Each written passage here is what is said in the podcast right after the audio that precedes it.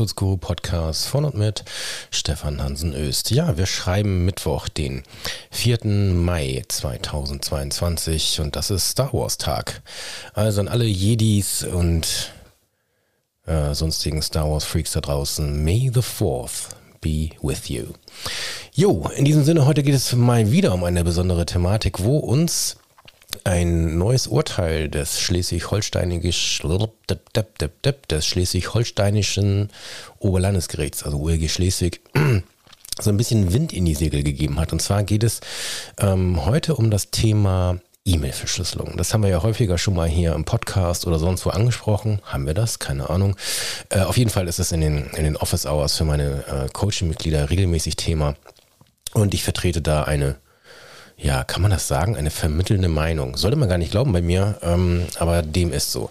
Die Frage ist ja generell, muss ich eigentlich heute E-Mails verschlüsseln, wenn ich sie versende, beziehungsweise muss es gar eine Ende-zu-Ende-Verschlüsselung sein. Und der nächste Punkt ist dann, wo es dann häufigen Streit gibt, darf ich vielleicht, wenn ich keine Ende-zu-Ende-Verschlüsselung einsetzen möchte, Klammer auf, oder kann, Klammer zu, darf ich mir die Einwilligung des Kommunikationspartners oder der Kommunikationspartnerin ähm, einholen, dass der auf die möglicherweise gebotenen technischen Maßnahmen zur Datensicherheit im Sinne von Artikel 32 DSGVO verzichtet. So geht das eigentlich und ähm, wie kommt man denn hier zurande? Und ich hatte eigentlich ursprünglich mal die Idee, hier einen, äh, einen Gast einzuladen, äh, um das Thema einmal verfassungsrechtlich ähm, beleuchten zu lassen. Ich bin ja kein Verfassungsrechtler, habe hier zwar eine Meinung, aber ähm, da muss ich nochmal schauen, wie wir das zeitlich hinbekommen und ähm, mir schwebt da schon jemand vor, beziehungsweise mir ist auch eine Person empfohlen worden von einer Person, die ich eigentlich in Erwägung gezogen hatte. Ähm, da müssen wir mal gucken, äh, wie sich das hier zeitlich irgendwie bewerkstelligen lässt. Und deswegen geht es heute gar nicht so sehr um diese grundlegende Pro Problematik, kann ich ähm, durch eine Einwilligung auf, ähm, ich sag mal, bestimmte Normen aus, oder auf, auf, auf, darauf verzichten, dass der Verantwortliche, der für Datenschutzkrempel zuständig ist, dass der bestimmte Normen der DSGVO nicht einhält. So, sondern die Lösung ist, glaube ich, nach meinem Dafürhalten eine ganz andere und setzt eigentlich ein Stück weiter vorne an. Und das passt ähm, ganz gut zum heutigen Urteil, das ich hier vorliegen habe vom OLG Schleswig und warum das so ist und wie das Ganze jetzt vielleicht mit der E-Mail-Verschlüsselung ähm, zusammenzubekommen ist, das wollen wir heute hier ein wenig näher beleuchten. So, wie ist denn das jetzt eigentlich hier mit E-Mail-Verschlüsselung? Was muss ich da regeln? Äh, und muss ich heute E-Mails verschlüsseln? Nun bin ich nicht hier der absolute äh, Tech-Nerd der genau sagen kann, wie jetzt äh, E-Mail ähm, versendet wird, welche Protokollarten es da gibt und so weiter. Was ich aber sagen kann, ist, dass mittlerweile, und das kann man ja checken, wenn man entsprechenden äh, Mail-Provider einsetzt, bei mir, und das ist jetzt keine bezahlte Werbung, ich bin ein großer Freund von mailbox.org, also äh, Per Heinlein und äh, seinen Kolleginnen und Kollegen aus Berlin super E-Mail-Provider. Und wie gesagt, dafür bekomme ich nichts, sondern ich bin einfach nur ein zufriedener Kunde. Ähm, und die sind tatsächlich E-Mail-Nerds, das kann man glaube ich nicht anders sagen bei P. Heinlein und ähm, legen großen Wert darauf, dass eben die E-Mail-Server vernünftig miteinander kommunizieren.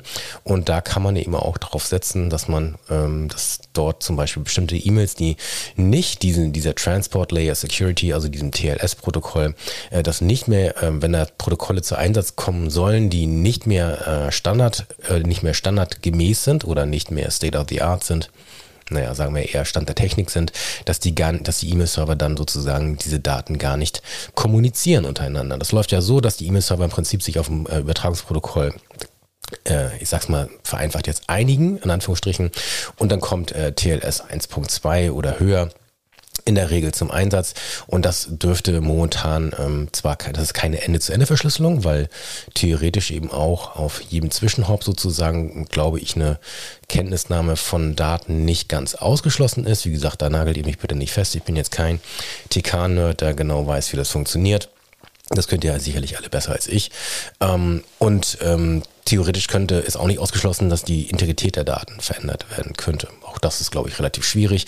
Lange Rede, kurzer Sinn. Äh, wenn wir jetzt TLS ähm, einsetzen in einer momentan äh, ähm, protokollkonformen Art, ich sage es mal eher, also TLS 1.2 oder aufwärts, ähm, dann ist die Wahrscheinlichkeit, dass jetzt Dritte ähm, tatsächlich auf die Daten zugreifen können, doch wohl eher gering. Ich betone das jetzt mal betont, betont, betone das jetzt mal eher milde, sage ich mal, beziehungsweise sanft, ähm, weil man natürlich äh, nicht weiß, wie viel Intensität da jetzt zum Beispiel von Sicherheitsbehörden reingegeben wird, um hier jetzt bestimmte E-Mail-Kommunikation und Verschlüsselung aufzubrechen. Das ist eben keine Ende-zu-Ende-Verschlüsselung, bei der ja nur der Empfänger und der Absender sozusagen, dass dort direkt auf den Endgeräten die Entschlüsselung ähm, erfolgen würde, sondern es ist eben nur eine sogenannte Transportverschlüsselung.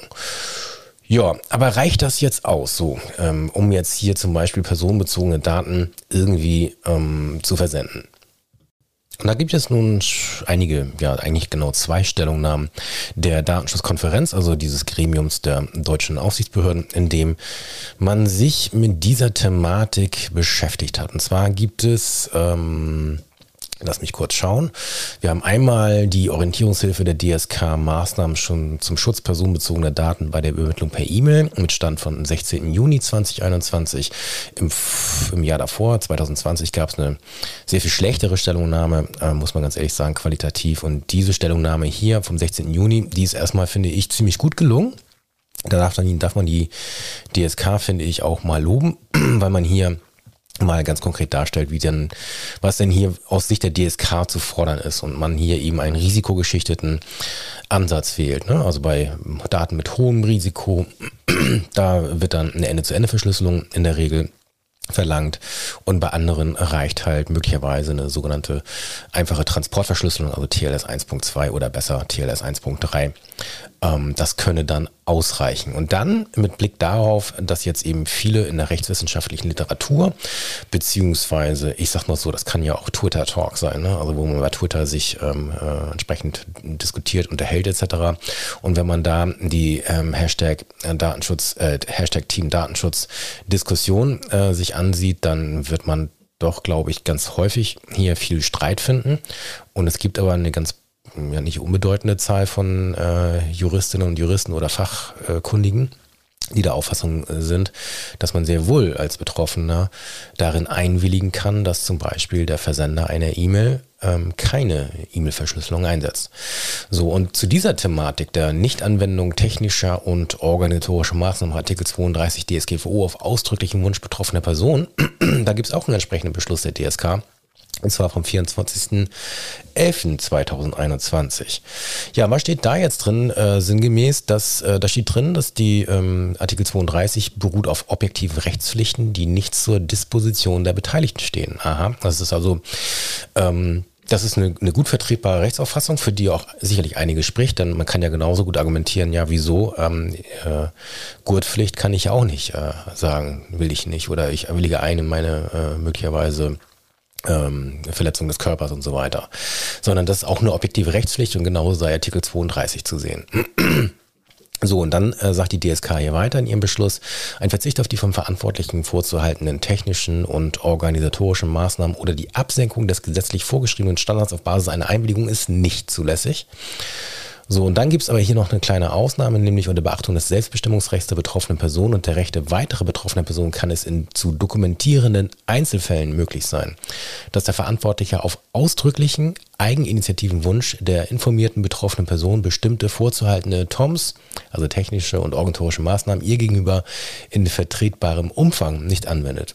Das sind also zum Beispiel die Fälle, kann ich mir gut vorstellen, das haben wir häufig eben auch im Gesundheitsbereich, wo man eben Daten auch per E-Mail äh, außerhalb der telematischen Infrastruktur ähm, versenden möchte, beziehungsweise Dokumente kommunizieren möchte und da vielleicht dann eben keine Ende-zu-Ende-Verschlüsselung zum Einsatz kommt und man in diesem konkreten Einzelfall halt sagt, mit Wissen und Wollen und vor allen Dingen hinreichende Informationen der Betroffenen, dass die sagen, ja, ist fein, hau raus den Kram, dass das dann eben geben würde. Das ist die, das Statement der DSK, die also generell sagen, also man kann hier nicht pauschal oder generell immer einwilligen, äh, dass nicht verschlüsselt wird, sondern geboten ist immer das, was in Artikel 32 der DSGVO steht. Das heißt, man muss ja im Hinblick auf das Risiko die dem Stand der Technik entsprechenden ähm, technischen und organisatorischen Maßnahmen zur Datensicherheit treffen und da hat die Einwilligung der Betroffenen erstmal nichts zu suchen. Anders sieht das eben durchaus hier ein Teil der Rechtswissenschaft, die eben mit Blick auf das Schutzgut, das vermeintliche von Artikel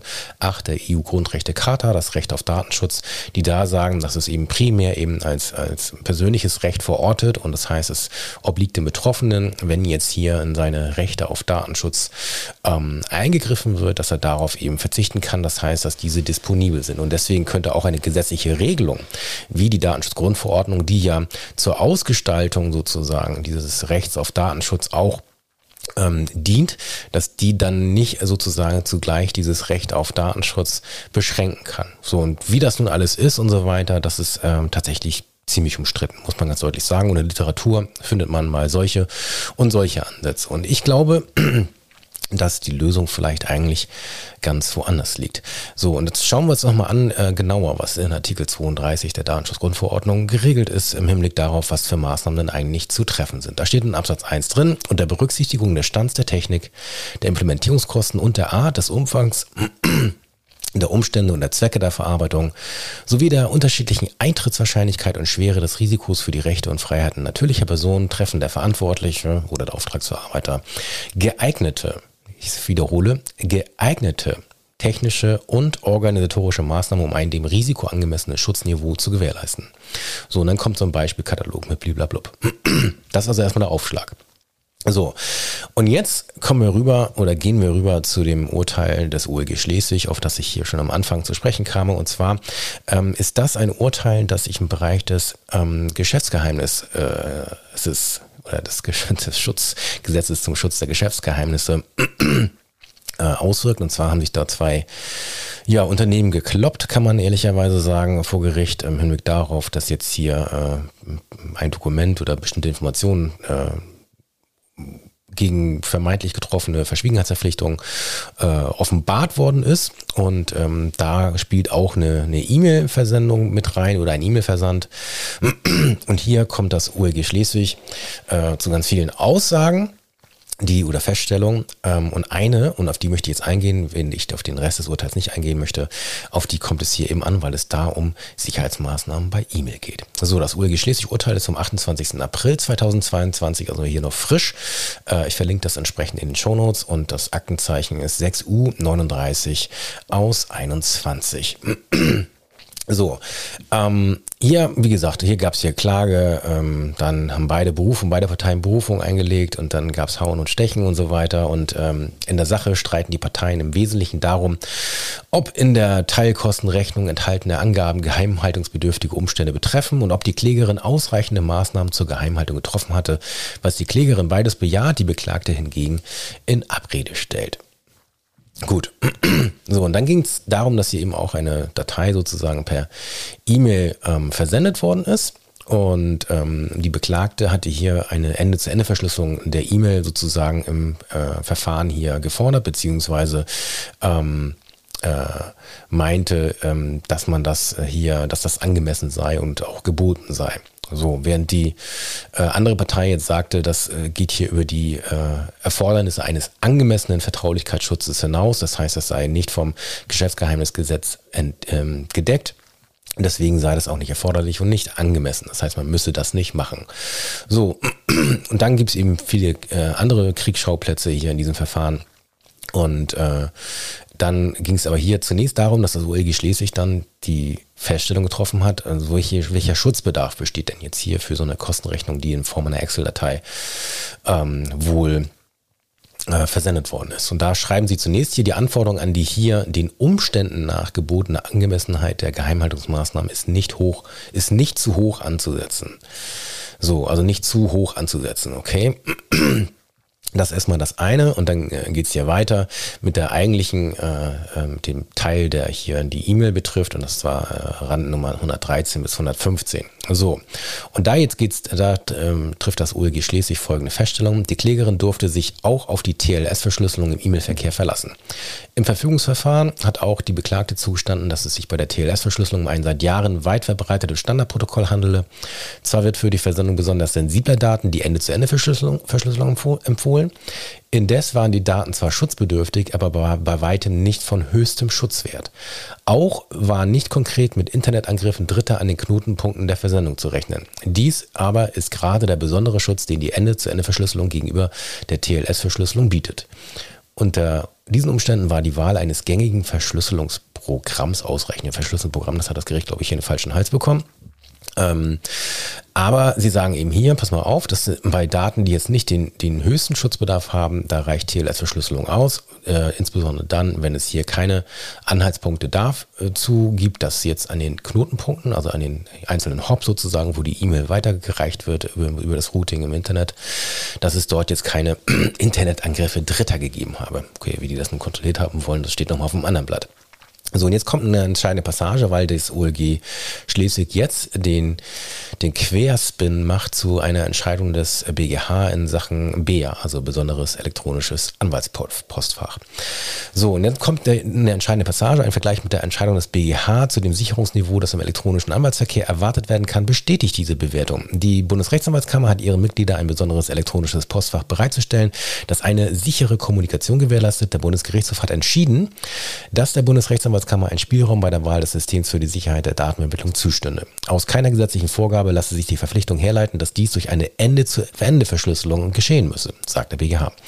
Wenn dies schon zur Gewährleistung eines sicheren Übermittlungswegs, der zum Schriftverkehr mit dem Gericht zugelassen ist, nicht zwingend erforderlich ist, konnte dies in der Kommunikation der Beteiligten hier erst recht nicht gefordert werden. Dann geht es weiter. Die Einschätzung der Klägerin, dass es eine Ende-zu-Ende-Verschlüsselung nicht bedurfte, ist vielmehr mit den Vorgaben des BGH für die Wahl des Sicherungsmittels in Einklang zu bringen. Denn der BGH hat ausgeführt, dass bei der elektronischen Kommunikation immer Risiken blieben. Das gewählte Übermittlungssystem müsse einen Sicherheitsstandard erreichen, bei dem unter Berücksichtigung der Funktionalität nach dem Stand der Technik die Übermittlung voraussichtlich störungs- und gefahrfrei erfolgt und Risiken für die Vertraulichkeit möglichst weitgehend ausgeschlossen würden. Die für die Sicherheitsbeurteilung erforderliche Risiko Risikoermittlung und Bewertung bedinge stets eine Prognose über mögliche künftige Bedrohungen, deren Eintrittswahrscheinlichkeit und beinhalte somit auch unvermeidbare Unsicherheiten. Wie erwähnt, sagt das OEG Schleswig jetzt, bestand hier kein Anlass zu der Befürchtung, dass Dritte nach den übermittelten Daten suchen könnten. In einem solchen Fall konnten sich die Beteiligten nach pflichtgemäßen Ermessen, nach pflichtgemäßen Ermessen der Standardverschlüsselungstechnik für die Datenübertragung bedienen, womit sie dann wohl TLS meinen. So, unabhängig davon, dass jetzt hier nicht äh, weiter darauf eingegangen wurde, welcher TLS-Standard und so weiter, das soll uns jetzt auch nicht weiter interessieren. Ähm, kommt das OLG Schleswig also hier im Hinblick auf die Maßnahmen, die nach dem Geschäftsgeheimnisgesetz zu treffen sind. Da müssen ja auch angemessene technische und organisatorische Maßnahmen zum Schutz dieser Geschäftsgeheimnisse getroffen werden, damit man sich eben als Unternehmen auf, diese, auf den Schutz nach dem Geschäftsgeheimnisgesetz berufen kann. So, und da sagt das OLG Schleswig, das muss man bei E-Mail jetzt nicht, sondern nur, wenn der Schutzbedarf hoch bzw. hier sehr hoch ist, dann müsste das sein, ansonsten reicht TLS aus. So, um Einwilligung etc. musste es hier gar nicht gehen, weil das überhaupt nicht äh, Streitgegenstand war. Jetzt komme ich aber nochmal zurück und sage, wo ist denn jetzt eigentlich nach meinem Dafürhalten viel häufiger die Lösung, wenn ich nicht eine Ende-zu-Ende-Verschlüsselung einsetzen möchte? Wie zum Beispiel klassischerweise im Anwaltsbereich. So, jetzt haben wir im Anwaltsbereich ganz häufig das Problem, ähm, dass wir ähm, gerne auf Grund auf, auf, auf dem Boden der Tatsache, dass wir der anwaltlichen Schweigepflicht unterliegen nach 203 Strafgesetzbuch und man hier eben durchaus einen sehr hohen Schutzbedarf äh, in der Regel annehmen kann. Und man jetzt hier, wenn man per E-Mail oder auch mit Kolleginnen und Kollegen kommuniziert außerhalb vom BA, ähm, wird man wohl mit Fug und Recht sagen können, dass eine Ende-zu-Ende-Verschlüsselung in der Regel dort kaum beziehungsweise nahezu gar nicht irgendwie passiert. Äh, vielleicht mal ein kleines Beispiel. Ich bin seit ähm, über 20 Jahren Anwalt. Seit Beginn meiner Anwaltstätigkeit biete ich Mandantinnen und Mandanten die Kommunikation per PGP an, also Pretty Good Privacy. Ne? Viele kennen das ja auch in der GPG, aber es ist der gleiche Standard. Seit von Anfang an. Ähm, die, ich habe jetzt die Prozentzahl nicht ausgerechnet, aber in diesen 20 Jahren würde ich mal schätzen, die Prozentzahl derer, die diese Möglichkeit in Anspruch nehmen, dürfte im Promille-Bereich liegen. Also bin ich ganz ehrlich. Ähm, da kräht in der Praxis kaum ein Hahn nach. Und jetzt gibt es noch die Besonderheit im Anwaltsverkehr, dass wir natürlich über die, über die Bundesrechtsanwaltsordnung auch die Möglichkeit haben, hier auf eine E-Mail-Verschlüsselung zu verzichten. Wenn die Mandantinnen und Mandanten darauf hingewiesen werden und auf die Risiken hingewiesen werden, dann müssen wir nicht verschlüsseln. Kann man auch darüber streiten, ob die Norm überhaupt DSGVO-konform ist oder nicht. Ähm, aber so ist das nun mal. Und de facto wird nicht verschlüsselt. So, durch BEA hat sich das jetzt zumindest in der Kommunikation im Kolleginnen- und Kollegenkreis möglicherweise geändert, dass man da bestimmte Dinge halt über das BEA versendet. Wobei ich auch nicht glaube, davon ausgehen würde, dass das jetzt der Regelfall wäre, sondern auch das wird in der Regel per normaler E-Mail gehen, weil keiner Bock auf BEA hat. Aus Gründen. Wer das mal genutzt hat, das macht wirklich keinen Spaß. Ähm, und ähm, Fakt ist halt, dass eine Ende-zu-Ende-Verschlüsselung sich äh, trotz aller Jahre nicht durchgesetzt hat, technisch, muss man ganz ehrlich sagen. So, bin ich jetzt also verpflichtet, ähm, nach Artikel 32 der DSGVO als Anwalt oder sagen wir mal, angenommen, es gibt die Regelung der Brau nicht, muss ich jetzt als Anwalt sozusagen den, die die E-Mail Ende zu Ende verschlüsseln. So. Und ähm, dazu muss ich ja, dann müsste das eine geeignete technische und organisatorische Maßnahme sein.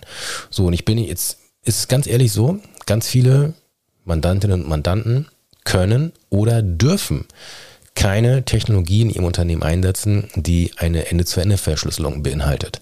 Das hat verschiedene Gründe. Das hat einmal Gründe, dass man teilweise diese Technik nicht in der internen IT haben möchte.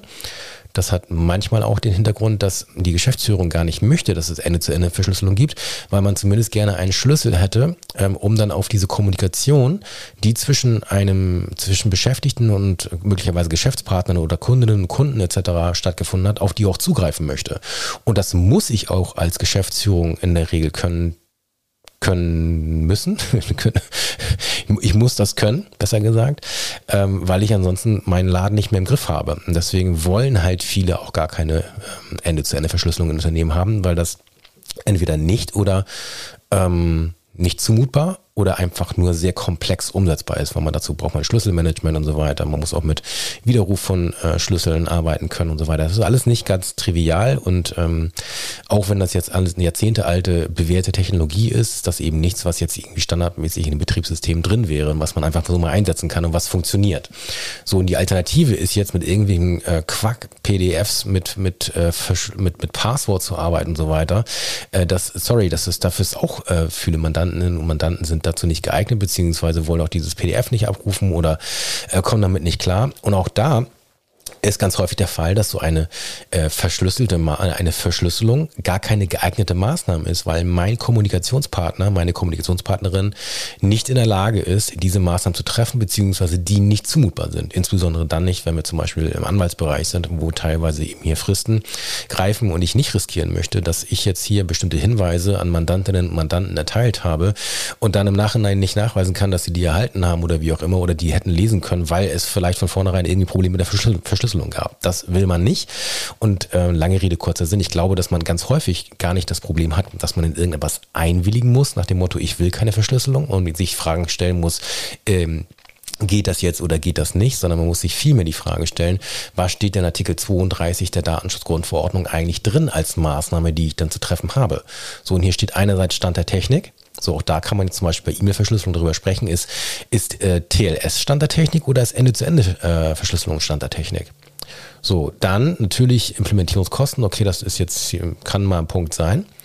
Äh, dann natürlich Eintrittswahrscheinlichkeit Schwere des Risikos. So, und da muss ich natürlich auf die, auf den Schutzbedarf der Daten, die per E-Mail kommuniziert werden, auf den darf ich abstellen und muss dann entscheiden, so wie die DSK das auch richtigerweise sagt, ob eine Ende-zu-Ende-Verschlüsselung ähm, geboten ist oder nicht. Und es muss dennoch dann aber eine geeignete Maßnahme sein. Und eine Maßnahme ist nur dann geeignet, wenn ich mit ihr überhaupt den gewünschten Zweck erreichen kann. Und der gewünschte Zweck ist ja hier nicht nur die, die äh, Vertraulichkeit der Information zu gewährleisten, sondern auch, dass die Information überhaupt in einer geeigneten Weise beim Kommunikationspartner ankommt damit dieser diese Information überhaupt lesen und wahrnehmen kann. So, und häufig kommt man also gar nicht äh, erst in die Problematik der Einwilligung, sondern darf sich überlegen, ist jetzt hier eine bestimmte Art der Verschlüsselung überhaupt eine geeignete Maßnahme? Geeignet ist eben etwas auch nur, äh, wenn es nicht nur geeignet ist, sondern eben auch zumutbar ist. Und häufig, glaube ich, sollte man viel mehr Hirnschmalz ähm, darin reinstecken, ähm, wenn es um Fragen der E-Mail-Verschlüsselung geht, äh, statt in die rechtsdogmatisch, find, allerdings, wie ich finde, spannende Frage, ob ich überhaupt, ob Artikel 32 DSGVO disponibel ist. Also kann ich durch eine Einwilligung zum Beispiel darauf verzichten, dass die Artikel 32 der Datenschutzgrundverordnung angewendet wird oder nicht. So, und die Frage klären wir hoffentlich bald mal in der Rechtswissenschaft. Äh, wie gesagt, paar Aufsätze dazu gibt es ja schon. Die sind aber sehr widerstreitend, sage ich mal. Und äh, mal schauen, was es hier noch so gibt. Das wird sicherlich irgendwann auch nochmal weiter gerichtlich geklärt werden. Aber die Tendenz bisher der deutschen Gerichte ist, neben diesem Urteil gibt es ja noch ein, äh, ein, zwei andere, ist nicht, dass eine E-Mail-Verschlüsselung hier oder eine Ende-zu-Ende-Verschlüsselung von E-Mails jetzt irgendwie äh, zwingend zu fordern wäre. Das vielleicht dazu. Jo, das war es dann heute leicht erkältet mit dem Podcast für heute darf mich ganz herzlich für deine Aufmerksamkeit bedanken. Und ach ja, noch was, kleiner, das, ähm, kleiner Hinweis. Es gibt aktuell wieder Präsenzschulung. Hurra! Die sogenannte sechser Tiefgangsschulung ist da, Datenschutzgrundverordnung. Wir ackern einen Tag lang uns durch Artikel 6 und zwar mit viel äh, Spaß und Freude durch Fälle, Fälle, Fälle und schauen halt ganz genau, wie läuft das mit Einwilligung, Datenverarbeitung für Vertragszwecke, wie ist das mit der Interessenabwägung, Datenverarbeitung für öffentliche Aufgaben und wenn, wie sieht es eigentlich mit Pflicht zur Datenverarbeitung aus? Also rauf und runter Artikel 6 Datenschutzgrundverordnung. Warum machen wir das? Weil ich ganz häufig sehe, dass in der Praxis selbst äh, langjährige und gestandene Datenschutzbeauftragte Probleme damit haben, bestimmte Fallkonstellationen richtig nach meinem Dafürhalten unter Artikel 6 zu fassen. Und warum es eine gute Idee ist, manchmal sich tatsächlich auf mehrere Rechtsgrundlagen zu beziehen und wie das tatsächlich gut rechtlich abgesichert werden kann, dass man da, damit keinen äh, Verstoß hat gegen äh, Transparenz und Fairness im Sinne von Artikel 5 der Datenschutzgrundverordnung. Und warum ich bestimmte Dinge im Vertrag äh, sehr deutlich regeln sollte oder in AGB und was ist eigentlich von der Core Contract Theorie der Aufsichtsbehörden zu halten und was kann ich dem entgegenbringen, wenn das vielleicht mal in einem Verfahren mit Aufsichtsbehörden mein Problem ist. Das alles und viel mehr besprechen wir einen Tag lang an verschiedenen Orten mit der sogenannten Artikel 6 DSGVO Tiefgangschulung. Jo, die gibt es dieses Jahr ähm, an ein paar Orten. Ich denke mal, dass der Herbst, Winter wahrscheinlich pandemiebedingt äh, nicht so gut planbar ist. Deswegen gibt es aktuell nur ähm, die Orte, die du auf der Website datenschutz-guru.de schrägstrich, ähm, was ist das eigentlich? Termine, glaube ich.